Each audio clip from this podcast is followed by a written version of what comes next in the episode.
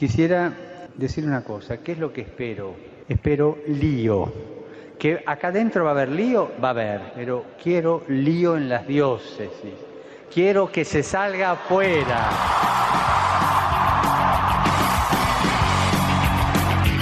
Armando Lío, con Fran Juárez desde Murcia. No puedo pelear contra algo invisible. Muy buenas noches, queridos amigos de Radio María y seguidores de Armando Lío. Nos encontramos muy bien dispuestos para comenzar este nuevo programa junto a vosotros de Armando Lío.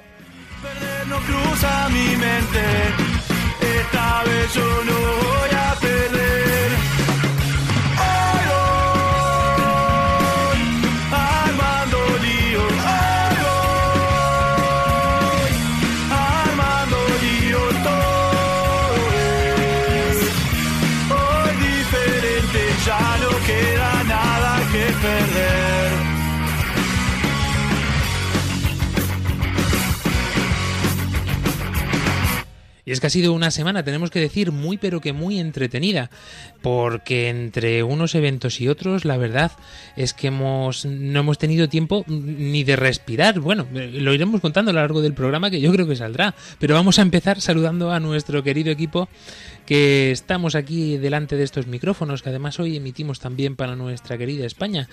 Saludamos a Víctor Valverde, muy buenas noches. Muy buenas noches, Fran, y a todo, a todo el equipo, por supuesto, y a los seguidores de Armando Lío, a los que nos están escuchando en Radio María. Eh, nada, este programa va a ser maravilloso, en medio de, como dice Fran, estas semanas turbulentas, de no parar, de, de mucho ritmo, pues aquí seguimos dando ritmo también en Armando Lío. Ritmo, el ritmo que no falte y menos ahora que llega el veranito por estos lares, como se suele decir. Pero nos cogemos el avión y nos vamos hasta Panamá para saludar a nuestro querido Joshua Lucero. Buenas noches, Frank, y buenas noches también a todas las personas que nos escuchan a través de Radio María. Pues feliz de estar otro domingo más aquí en Armando Lío, preparados para este gran programa que tenemos esta noche feliz y acatarrado, porque aquí que nos llega el verano, pues allí te hemos mandado el frío así de golpe y nos has cogido una congestión importante. Pues sí, espectacular, así de la nada, pero bueno. Gloria al Señor, así también se ve nuestra debilidad y no nos creemos supermanes. Nos vamos a Guatemala, a ver a Girón. Muy buenas noches. Buenas noches, Fran. Buenas noches, queridos amigos. Y qué alegría poder estar nuevamente en estos micrófonos para poder compartir tantas cosas importantes que trae este programa. Como siempre, pendiente de todos vosotros, nuestra queridísima Claudia Requena y un placer saludarles este que os habla, Fran Juárez. Perder no cruza mi mente. Esta vez yo no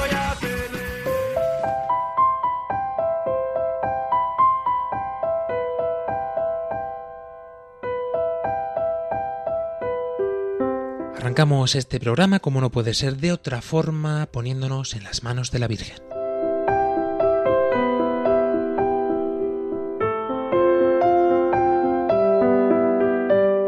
María orienta nuestra elección de vida. Confórtanos en la hora de la prueba para que fieles a Dios y al hombre recorramos con humilde audacia los caminos misteriosos que tienen las ondas del sonido, para llevar a la mente y al corazón de cada persona el anuncio glorioso de Cristo Redentor del hombre. María, estrella de la evangelización, camina con nosotros, guía a Radio María y sé su protectora. Amén.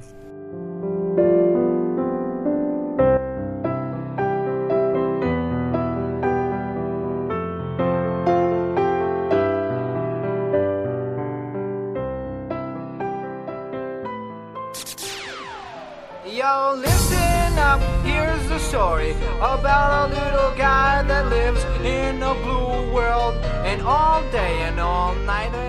Pues queridos oyentes, como os decíamos, menuda semanita que hemos vivido mm, y parecía que no tenía fin, digo de gozo, de gracia y de esperanza, ¿no? Porque eh, hoy ha concluido el- décimo encuentro mundial de las familias que ha congregado multitud de testimonios y de experiencias enfocado precisamente a fomentar de esta forma y hacer mm, ver que hay una esperanza dentro de la familia y por la familia para este mundo. Ha sido desde luego un encuentro multitudinario y magnífico que se ha vivido sobre todo también a nivel diocesano en cada uno de los países, así como el Papa Francisco lo había eh, ordenado de una forma especial, podemos decir, para este año, pues todavía tenemos coletazos de pandemia que nos pensamos que ya se ha acabado esto y no, todavía sigue por ahí el bichito dando vueltas y dando botes y tenemos que llevar cuidado y claro, pues nuestro querido Papa Francisco ha tenido esto en cuenta y por eso se ha invitado sobre todo a vivir esta, este encuentro mundial de las familias de esta manera especial, enfocado también en las diócesis. Día también especial porque hemos tenido eh, en este domingo, eh, sé que en muchas diócesis ha sucedido como en la nuestra, aquí en Murcia, que los obispos del lugar pues han trasladado la festividad que se celebra con normalidad el próximo miércoles, que es la festividad de San Pedro y San Pablo, pues muchas diócesis lo han trasladado a este domingo en sustitución del décimo tercero del tiempo ordinario. Así que ya os decimos que ha sido una semana muy, muy, muy, muy concurrida y también queremos felicitar a todos los maestros que en el día de ayer pues celebrabais también en toda Latinoamérica o en gran parte de ella el Día del Maestro de forma especial que tenemos constancia en Guatemala. Así que muchísimas gracias por vuestra labor, por vuestra vocación y ánimo porque hay que continuar, que los niños no se acaban ni los jóvenes tampoco y es muy necesaria vuestra labor eh, educadora eh, como complementariedad a esa educación que recibimos todos desde casa.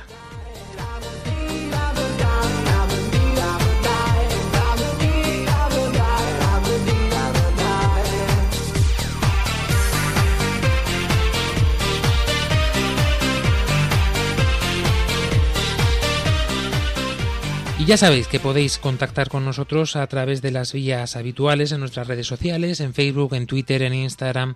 Eh, os traemos sorpresitas que estamos preparando ya de cara a la nueva temporada, que aún quedan un, par de mesecitos, tres para ser exactos, pero mm, estamos ya haciendo deberes para recomenzar. Ya sabéis que siempre cuando se acerca el verano por España, nosotros nos toca reflexionar y, ver un poquito cómo andamos con este lío. Así que nada, si Dios quiere, pues eh, estamos ya este nuevo proyecto y a lo mejor os soltamos alguna cosita de vez en cuando.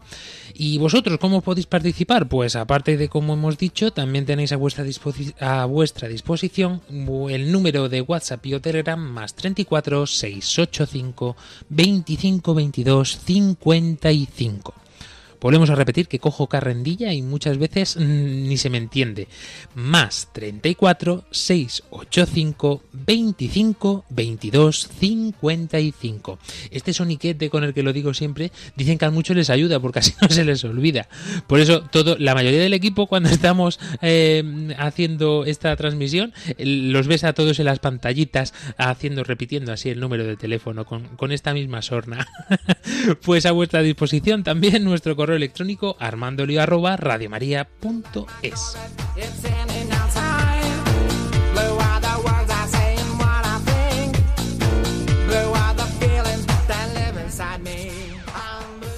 claro, queridos oyentes, si estamos hablando de una semana espectacular de la familia, nosotros no podemos estar ajenos a esto, porque los jóvenes, eh, la primera instancia donde vivimos nuestra fe, donde crecemos, donde mamamos y donde nos criamos, es en casa, es en la familia. Y también en este cierre especial de la encíclica del Papa Francisco Amoris Leticia, pues nosotros, perdón, la Etitia, que hemos acordado que vamos a nombrarla a lo español, así como suena, pues hoy le damos al al play precisamente a este lío, a lío la etitia.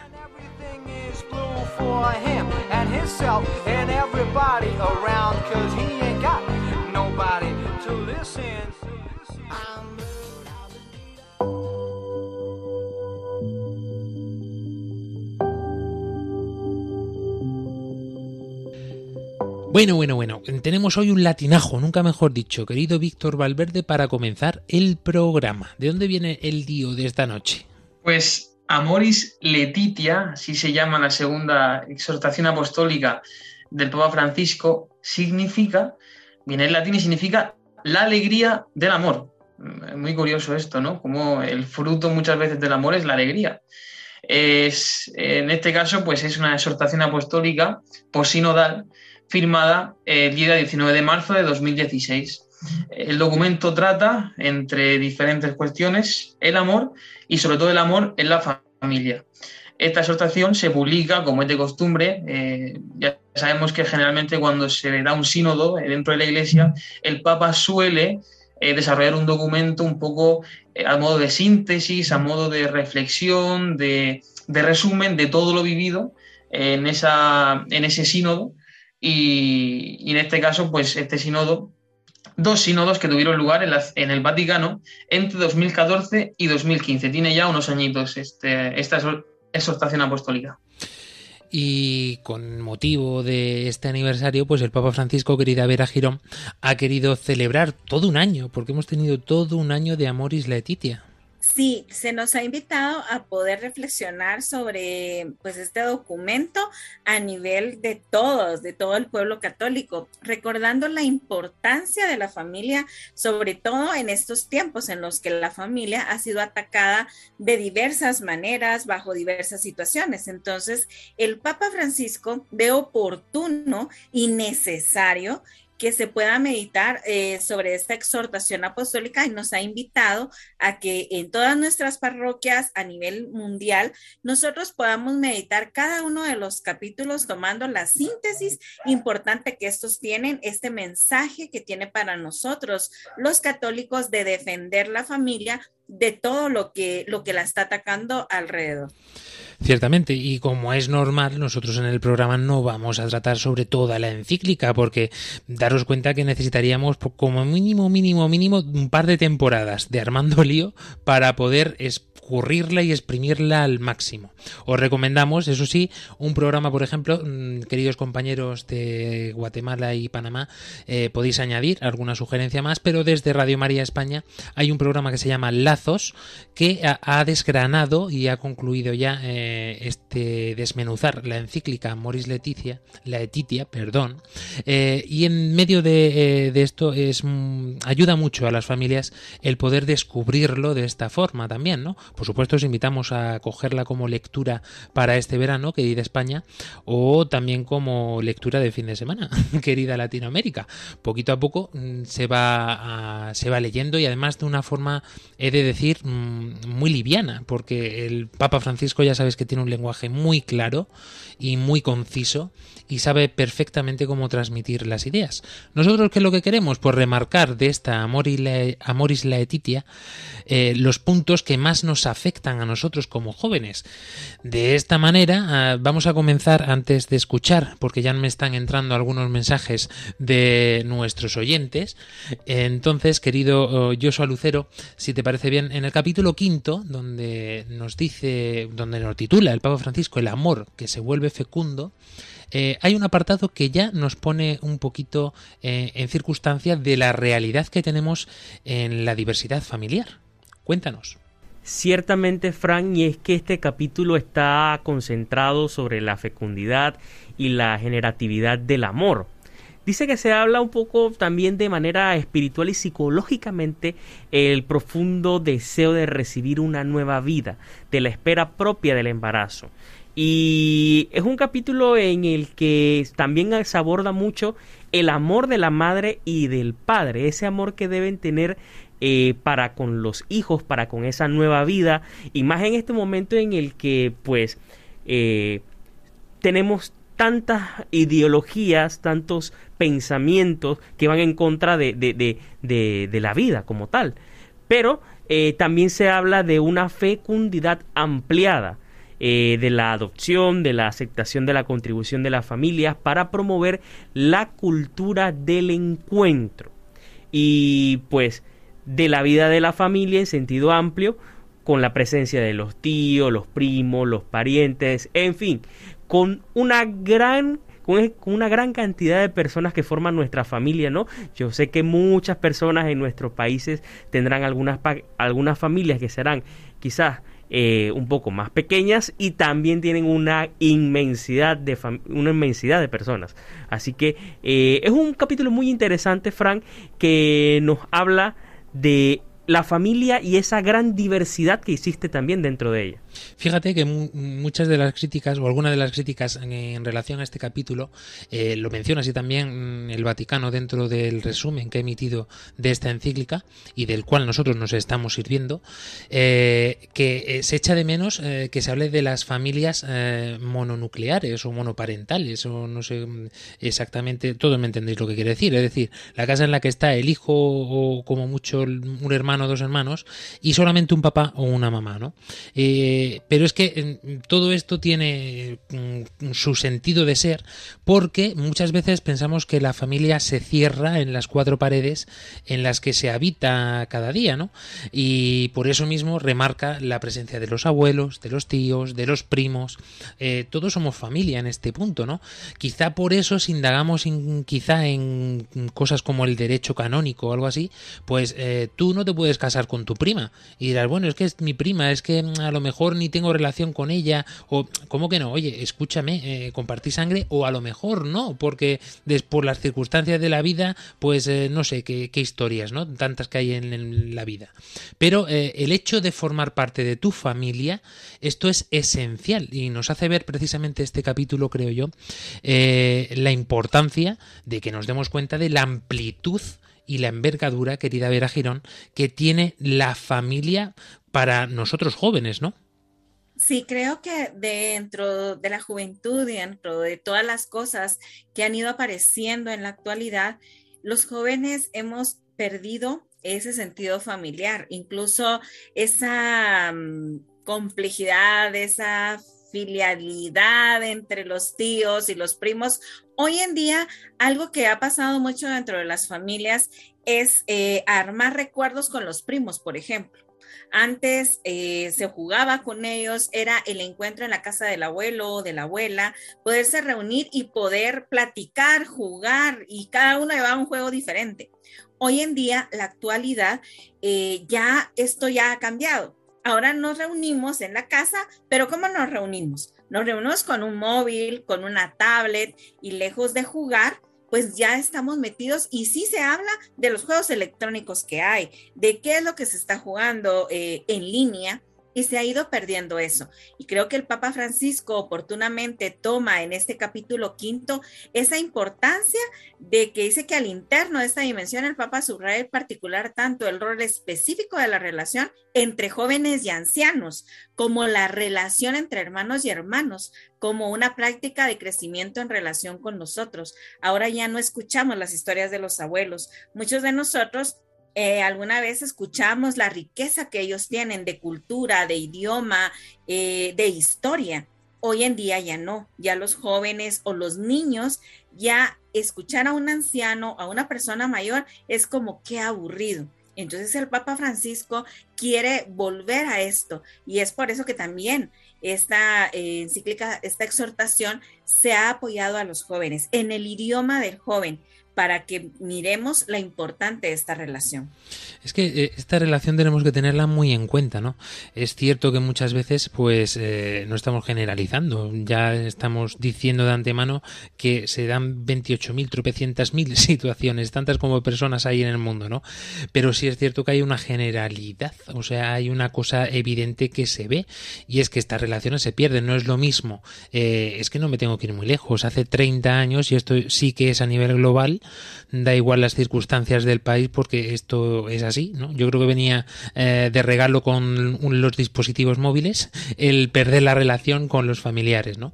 Eh, por decir algo, ¿no? La, la digitalización nos ha traído muchas cosas buenas, pero también otras que nos hemos dejado llevar.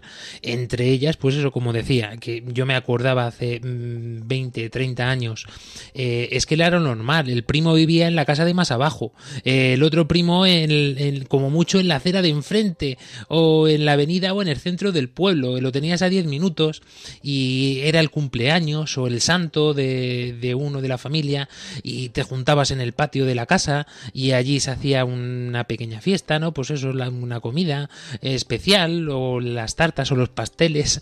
Eh, era, era lo típico, ¿no? Era muy algo muy arraigado, incluso eso a nuestra cultura, ¿no? Como hispanos. Y es que lo que pasa, ¿no? Todo esto se va perdiendo, creo yo, poco a poco eh, y ahora el primo, pues a lo mejor para llamar al primo llevas eh, sin verlo mm, cinco años o diez años porque te lo encontraste en una boda o peor aún en un entierro de algún familiar y así es como muchas veces eh, a lo que reducimos estas relaciones familiares y es una pena, ¿no? Quizá este programa sea también un llamado a una llamada, se me pega ya el lenguaje del Papa Francisco, sea una llamada a, a recobrar estas mm, relaciones, ¿no? Además que seguro que todos tenemos en nuestra mente eh, eh, este recuerdo de la infancia, ¿no? De compartir con ellos y lo recordamos con mucha añoranza porque nos hemos peleado con ellos, nos, hemos tirado piedras, eh, nos hemos querido, nos hemos reído incesantemente, nos han regañado nuestros padres porque no parábamos de hacer ruido.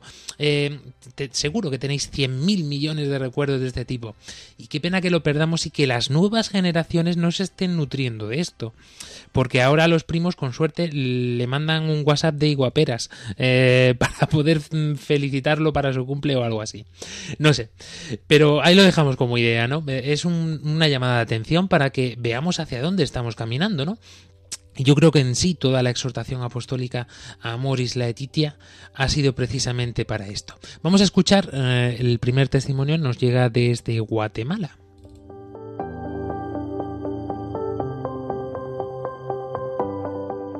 La familia es un núcleo de personas que comparten características de muchas formas, ¿verdad? Especialmente en las emocionales y que están ahí para brindarnos apoyo en las diferentes situaciones que tenemos.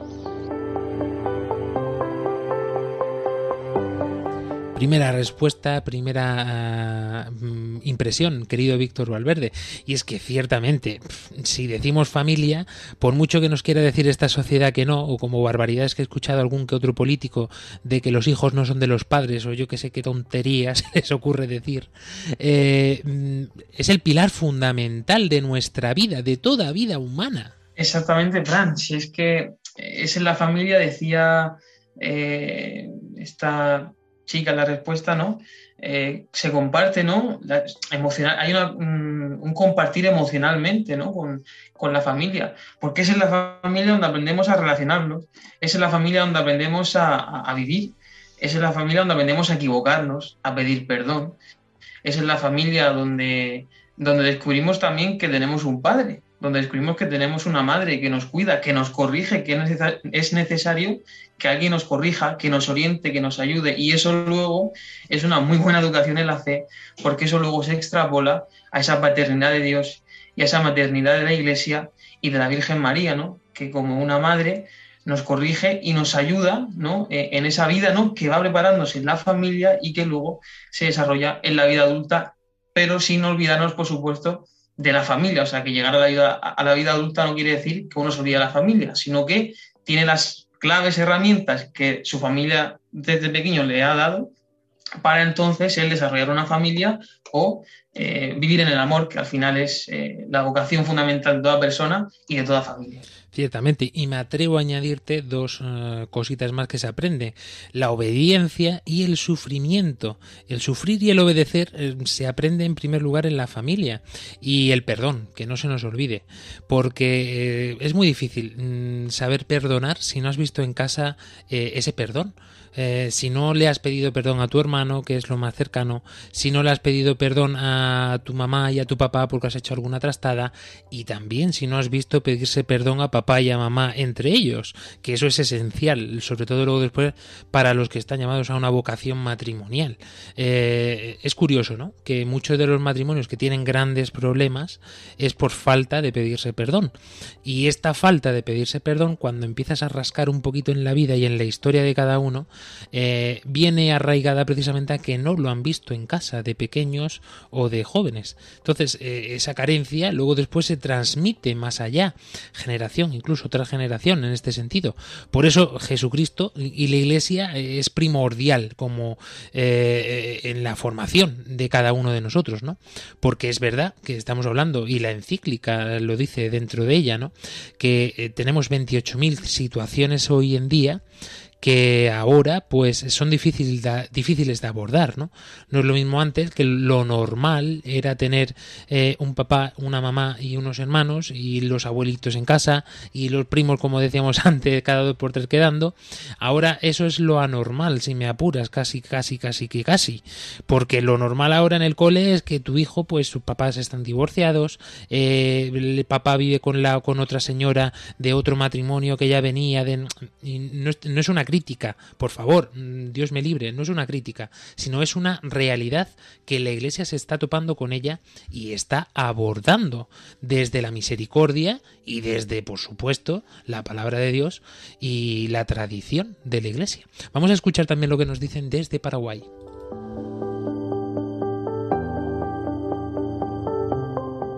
Para mí la familia es el lugar donde nos sentimos seguros.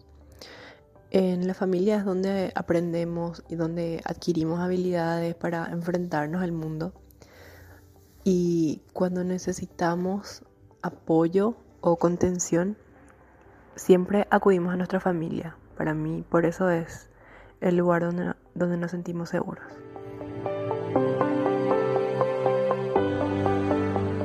Muchísimas gracias, querida oyente, porque es que así se, a lo mejor se empieza a comprender por qué los cristianos defendemos con, uñas y dientes que no intenten desplomar la institución de la familia, porque es la esencia de toda civilización. No existe civilización ni cultura sin la familia. Eso lo tenemos que tener más claro que el agua. Y tenemos que ser conscientes, querido Joshua Lucero, de que sin esto estamos perdidos. Lo dicen todo el mundo. O sea, ¿a quién le pides dinero cuando tienes un problema económico.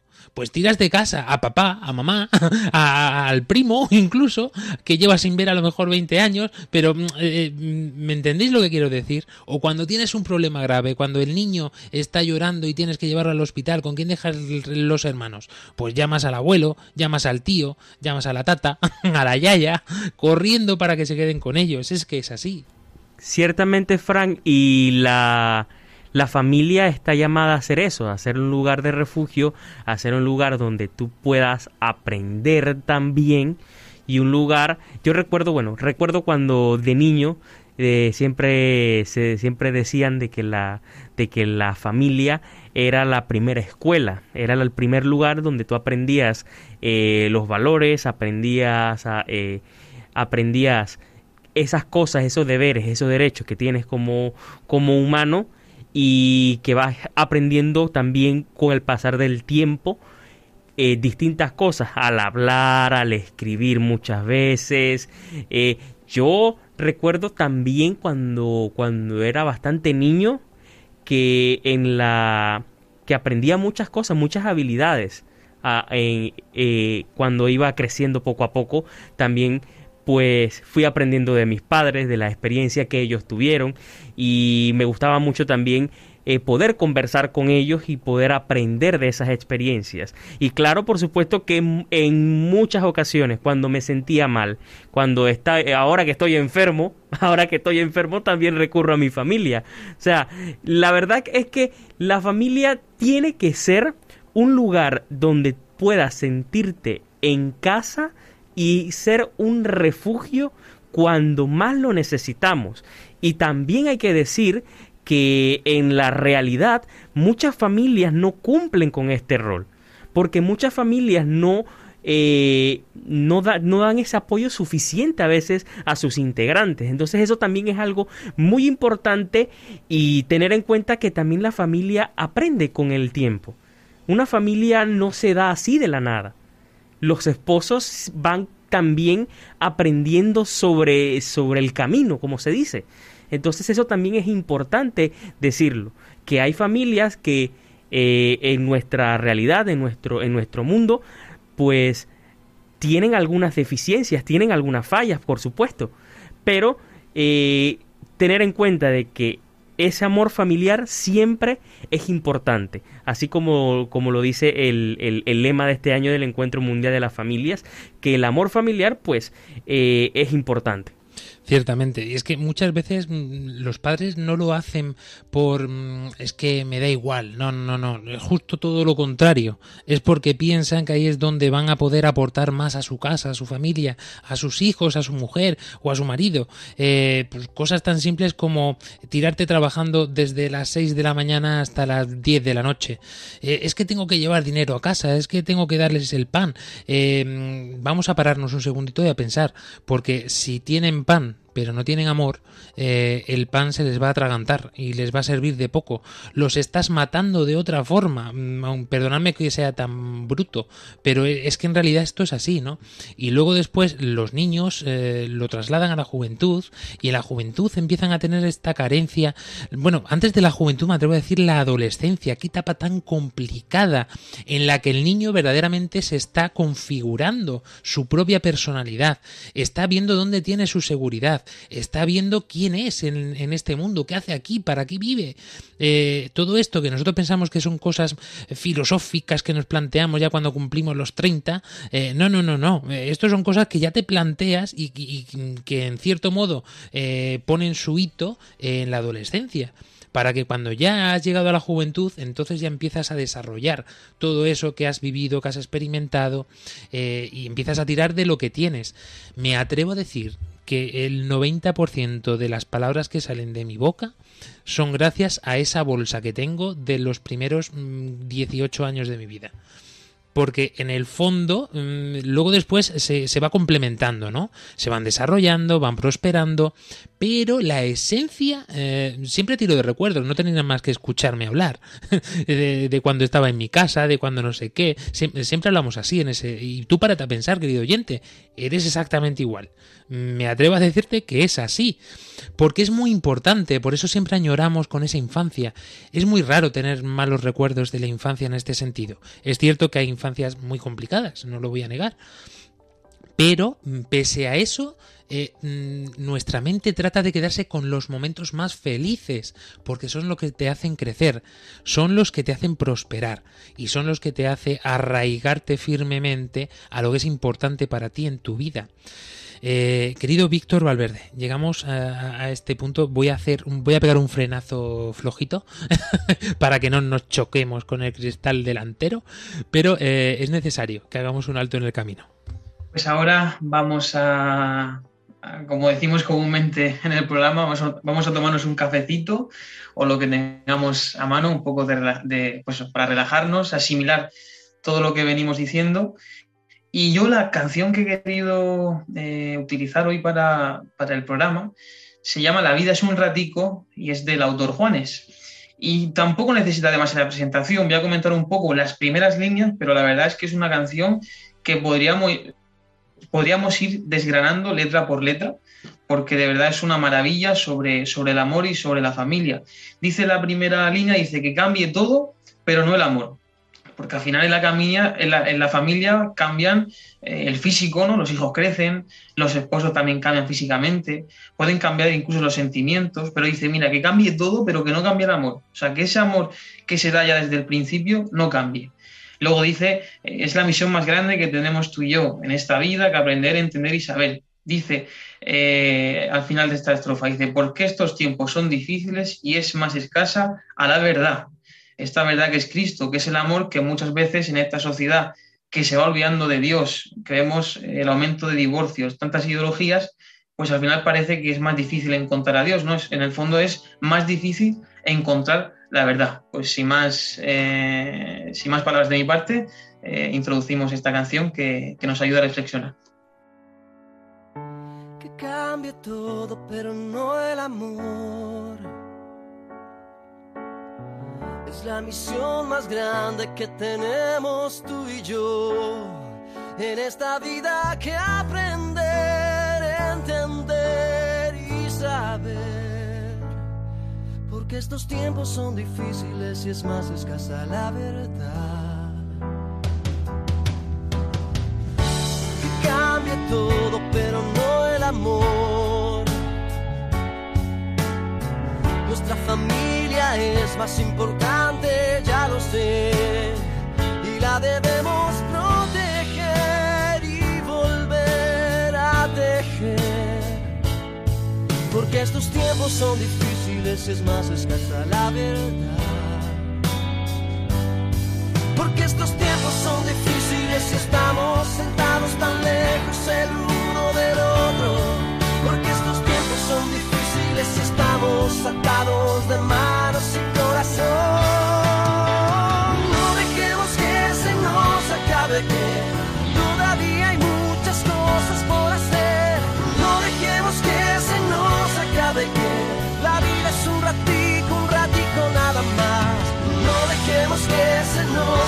acabe que vienen tiempos buenos y los malos ya se van,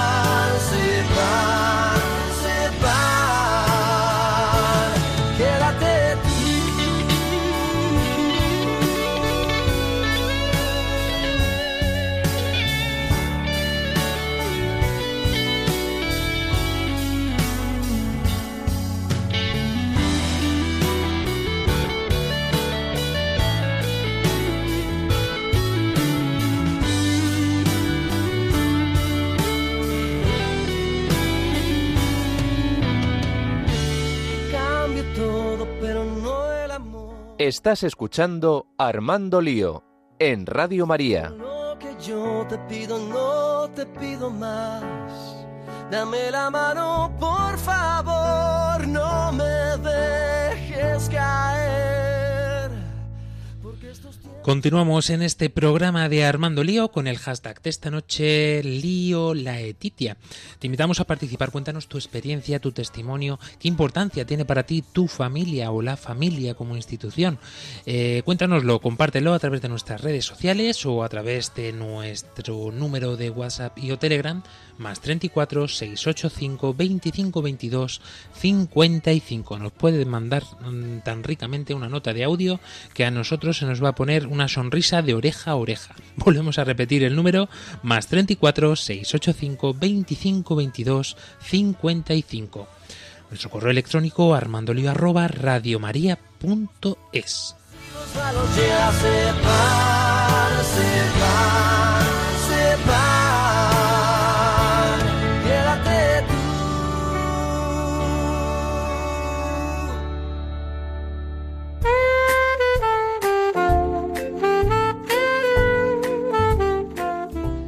Y ciertamente, bueno, estábamos notando la carencia de eh, nuestro querido padre Mauricio en estos programas, que ya mismo me ha prometido que para el próximo programa ya se reincorpora sí o sí. Le he dicho que si no, pues mm, vamos a tener que jubilarlo antes de tiempo. es broma, es broma. le apreciamos muchísimo y le echamos mucho de menos. Por eso no sé si habéis notado que en los últimos programas hemos tirado mucho del el catecismo, de documentos oficiales del Vaticano, eh, porque claro, nosotros como tales, eh, yo siempre lo digo, podemos conocer o estar formados más o menos, pero mm, no tenemos eh, ese don que tienen los sacerdotes, por eso somos, estamos tan necesitados de ellos, ¿no? Así que jóvenes, animaros, animaros a hacer vuestra experiencia en el seminario y a descubrir si el Señor os llama. Eh, no sé qué santo decía que más del 60% de los hombres de la humanidad estarían llamados al sacerdocio. Así que ¿cuántos están haciendo oídos sordos? Digo están y ya hablo en tercera persona porque ya no me puedo meter. y porque mi esposa me tiraría de las orejas. Si no, otro gallo cantaría. No sé, sería por otra cosa. Más vale que dejemos el tema. ciertamente, ciertamente vemos la importancia de la familia. Y hablábamos de la situación real y muchos piensan, mm, querida Vera Girón, que la iglesia es ajena a esto, ¿no? Quizá el sexto capítulo de Amoris Laetitia eh, eh, es muy concreta en esto, ¿no? Porque eh, eh, tiene muy en cuenta precisamente mucho más de lo, mucho más de lo que nos pensamos la variedad de disposiciones o de aventuras familiares que pueden surgir dentro de ellas. Sí, de hecho nos dice que entre otras cosas se habla también del acompañamiento a las personas abandonadas, separadas y divorciadas y se subraya la importancia de la reciente reforma de los procedimientos para el reconocimiento de los casos de nulidad matrimonial. Se pone de relieve el sufrimiento de los hijos en las situaciones de conflicto y se concluye, el divorcio es un mal y es, un preocupa y es muy preocupante el crecimiento del número de divorcios. Por eso, sin duda, nuestra tarea pastoral nos dice, eh, nos dice esta exhortación, más importante con respecto a las familias es fortalecer precisamente el amor y ayudar a sonar las heridas, de manera que podamos prevenir el avance de este drama de nuestra época. Cuando nos habla, eh, pues tenemos que tener muy claro que el divorcio existe solamente a nivel civil pero a nivel eclesiástico no existe. Lo que hay es una nulidad matrimonial y esa nulidad tiene que ser basada en hechos concretos. Por ejemplo, si alguno de los dos cónyuges va... Eh, con mentira y si ha habido alguna mentira de parte de alguno de los dos, pues esto ya podría ser como un objeto de nulidad, pero tendría que comprobarse y por eso eh, nuestros sacerdotes dentro de las diferentes diócesis hay un tribunal eclesiástico que se encarga de poder llevar estos casos, que tiene abogados, que tiene psicólogos para poder llevar el acompañamiento. Y en esta exhortación nos habla de que la iglesia no es ajena a estas, a las personas que han sido abandonadas. ¿Cuántas eh, familias se han fragmentado porque uno de ellos no es que se divorcie, sino que se va, simplemente se va y no hay un divorcio, no hay una separación. También se le acompaña, hay pastoral de divorciados también que no se crea que solamente se dejan ahí, que solo es el pecado y que ya no pueden comulgar y ya no pueden hacer nada. No, hay un acompañamiento de parte de la iglesia hacia las personas que han tenido esta situación. Así que la iglesia no está ajena a nada de eso. Y esto, mm, lamentablemente, eran situaciones pues que antiguamente se daban en personas ya creciditas, a los 40, a los 50. Mm, raro era lo de los 60 porque de verdad ya habían vivido tanto que decía, ¿y ahora para qué? ¿Para qué me lo voy a dejar? ¿Para qué le voy a abandonar? ¿no? Pero sí es verdad que sobre todo en la franja de los 40, 50 era donde se solía dar estas separaciones y estos divorcios. Pero es que hoy día eh, es muy común que te cases con 23, 24, bueno, 23, 24 ya es una aventura eh, eh, demasiado para el tiempo que estamos corriendo. Que te cases con 30 y pocos, mm, vamos a decirlo así, ¿no? Y que cuando vienes del viaje de novios ya venga ella por un lado y él por otro. Esto es muy habitual, o sea, esto que te ríes cuando lo cuentas, porque suena cachondeo realmente, no es ningún cachondeo. Es que yo ya conozco de cerca dos, mm, eh, dos matrimonios que han venido así. O sea, matrimonios que, conforme se han bajado del avión, eh, eso si no ha venido cada uno en uno distinto, eh, se han ido directamente a pedir el divorcio. Y se olvidan de una cosa importante. Vamos a ver, yo no estoy juzgando ni estoy criticando el hecho de que, vale, te has equivocado, ya está, no tenía que haberme casado con esta persona. Oye, mm, ¿y a Dios dónde lo has dejado? Dios tendrá que decir algo, ¿no? O es que a lo mejor ni siquiera te has planteado mm, ni te has preguntado esto previamente. Porque a lo mejor tenemos que volver para atrás, más allá de empezar siquiera a hacer planes de matrimonio y vivir un noviazgo plenamente, querido Víctor Valverde, en castidad y por supuesto también vivirlo acorde al discernimiento típico de la etapa del noviazgo, que es donde nos ayudan y nos ayuda la propia etapa a poder discernir si ese chico es para mí o esa chica es para mí. Exactamente, Fran. De hecho, en el capítulo 6 ya habla el Papa Francisco de acompañar a matrimonios en los primeros años y a los novios. Eh, en este sentido, ayudándoles a, ver y confirmar si esa vocación pues eh, verdaderamente es del Señor, ¿no? Igual que el seminarista que entra en el seminario y tiene un proceso también de discernimiento para ver si realmente el Señor lo llama sacerdote, ¿no?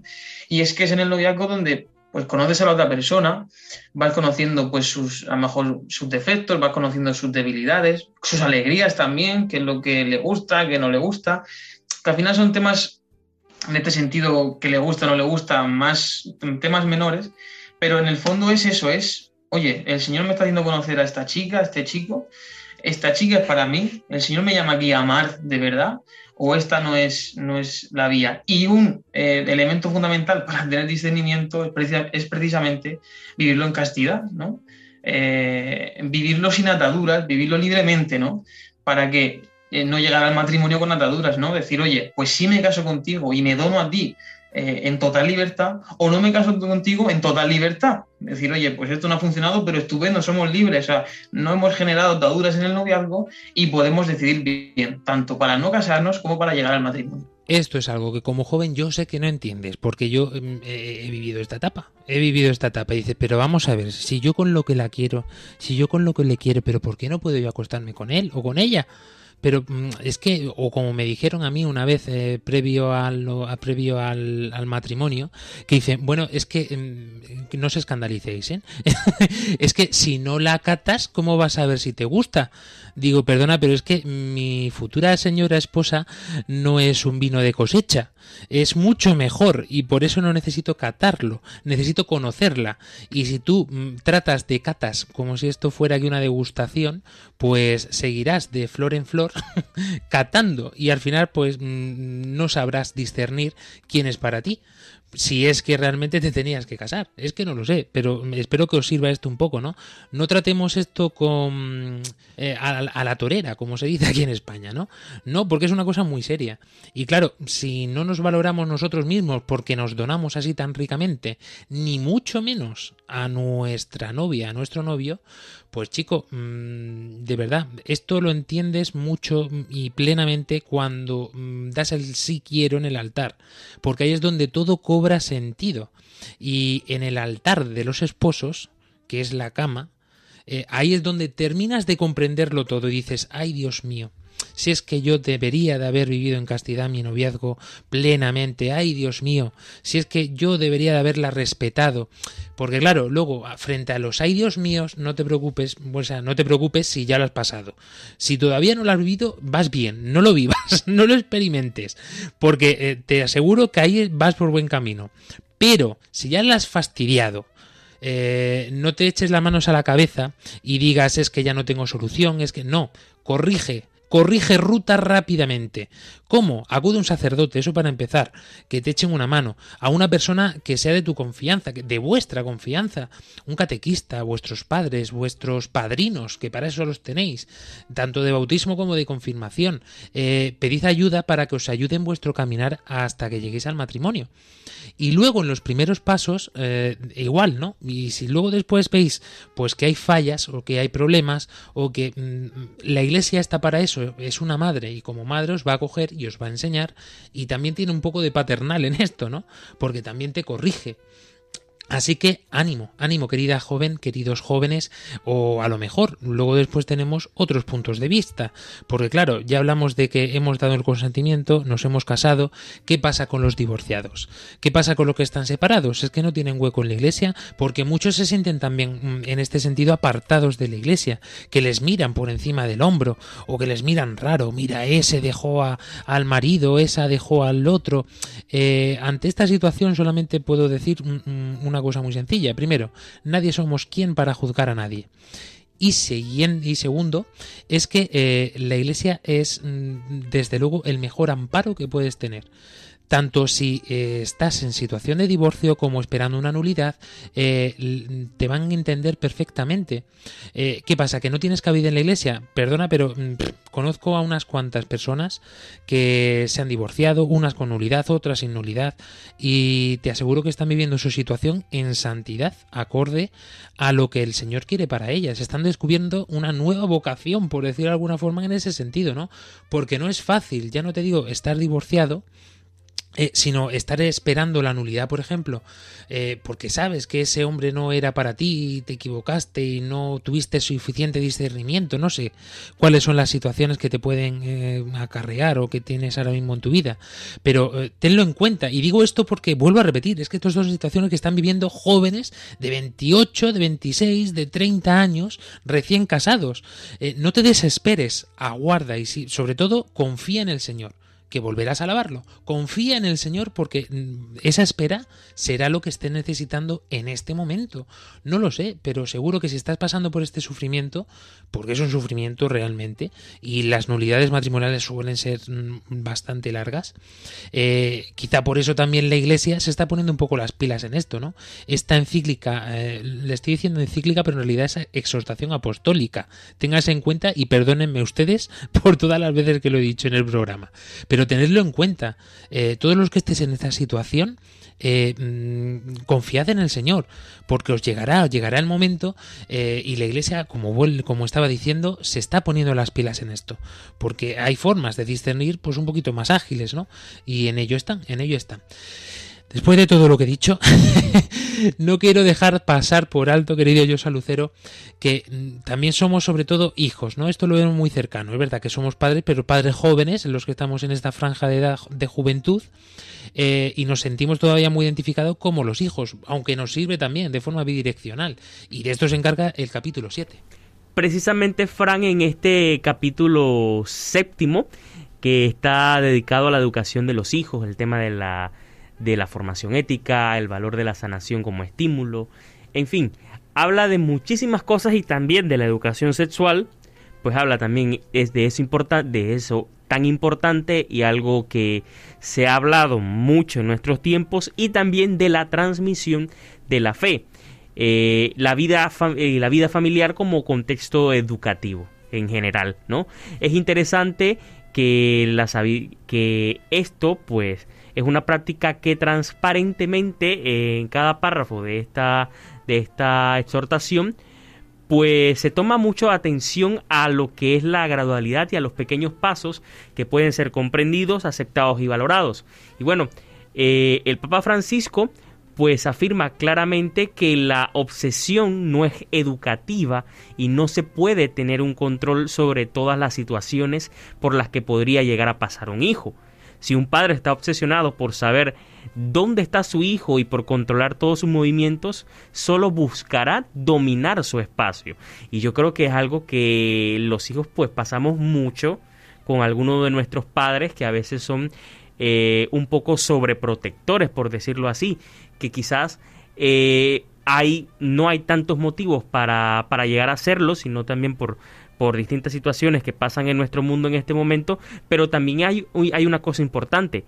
Eh, los hijos también tienen que ir aprendiendo a, a manejarse en, en este locomundo.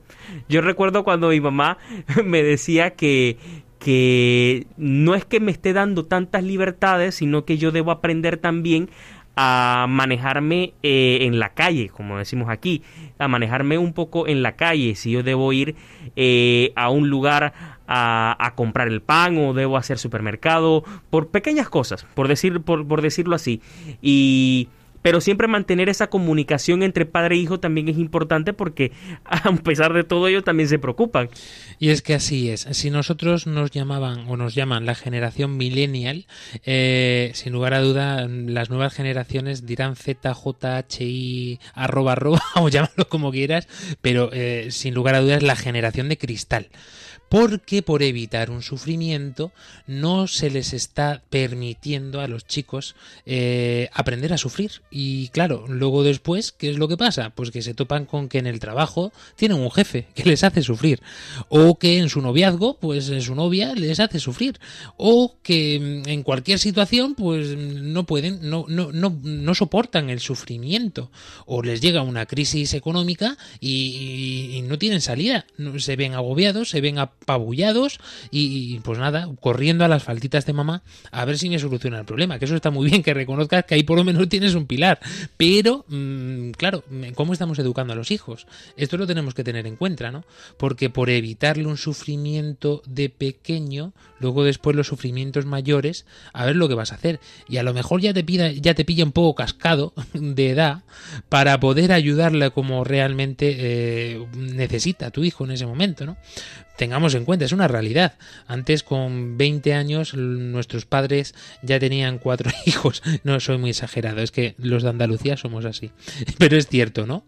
Es decir, con 24 años, ahí no es ninguna barbaridad. Ya tenían cuatro hijos. Ahora empezamos a tener los hijos con 30 y, y, y alargamos. Eh, con lo cual, cuando nuestros hijos tienen 20 años, pues tú ya tienes 50 y pico. Eh, y cuando tienen 30 y pico, pues tú ya tienes los 60 y, y entonces ya en esa etapa es más difícil ayudar a los hijos porque te falta la vitalidad en este sentido de la vida.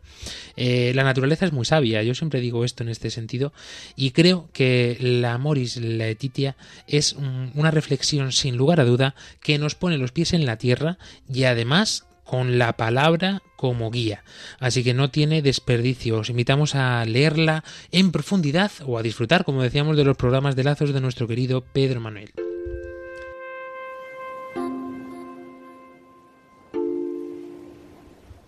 Querido mm, Joshua Lucero, eh, se nos ha echado el tiempo encima, no nos queda tiempo para más, pero antes de las despedidas eh, vamos a culminar, a terminar este programa con la oración que precisamente nos propone el Papa Francisco en esta exhortación apostólica. Oremos.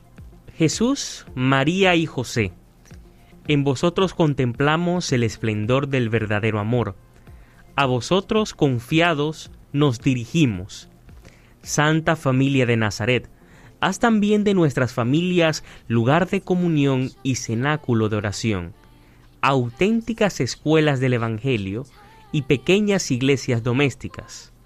Santa familia de Nazaret, que nunca más haya en las familias episodios de, de violencia, de cerrazón y división. Que quien haya sido herido o escandalizado sea pronto consolado y curado Santa Familia de Nazaret, haz tomar conciencia a todos del carácter sagrado e inviolable de la familia, que su belleza en el proyecto de su belleza en el proyecto de Dios. Jesús, María y José, escuchad, acoged nuestra súplica. Amén.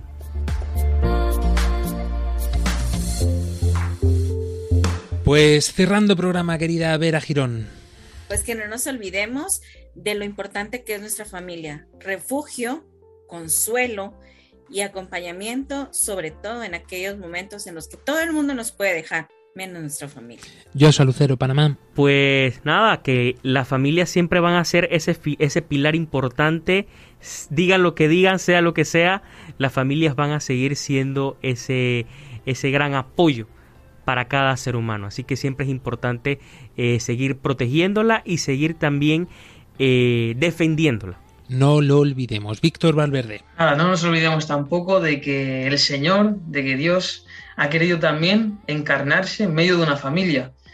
Nacer en Belén con un padre, con una madre, que no ha querido vivir solo, ¿no? Ha querido crecer en estatura y sabiduría en medio de la escuela tan grande que es la familia.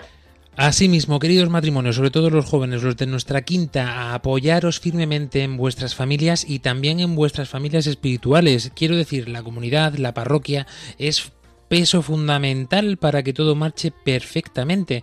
Y recuperamos esa llamada que hacíamos. Coged el móvil, el teléfono, empezad a llamar a vuestros primos, id a visitar a vuestros abuelos, eh, organizar para el domingo que viene o para el sábado que viene, para el fin de una buena parrillada, no sé cómo lo decís en cada país, eh, pues una carnaza buena al asador y a disfrutarlo en familia, que es lo que nos hace falta, porque familia solo hay una y con Cristo en medio. Hasta dentro de siete días, Panamá, Paraguay, Guatemala. Hasta dentro de dos semanas, España. Adiós. Adiós. Adiós. Adiós.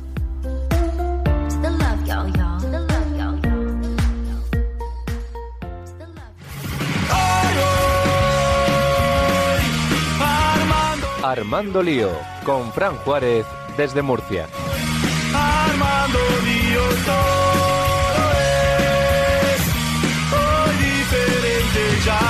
que van.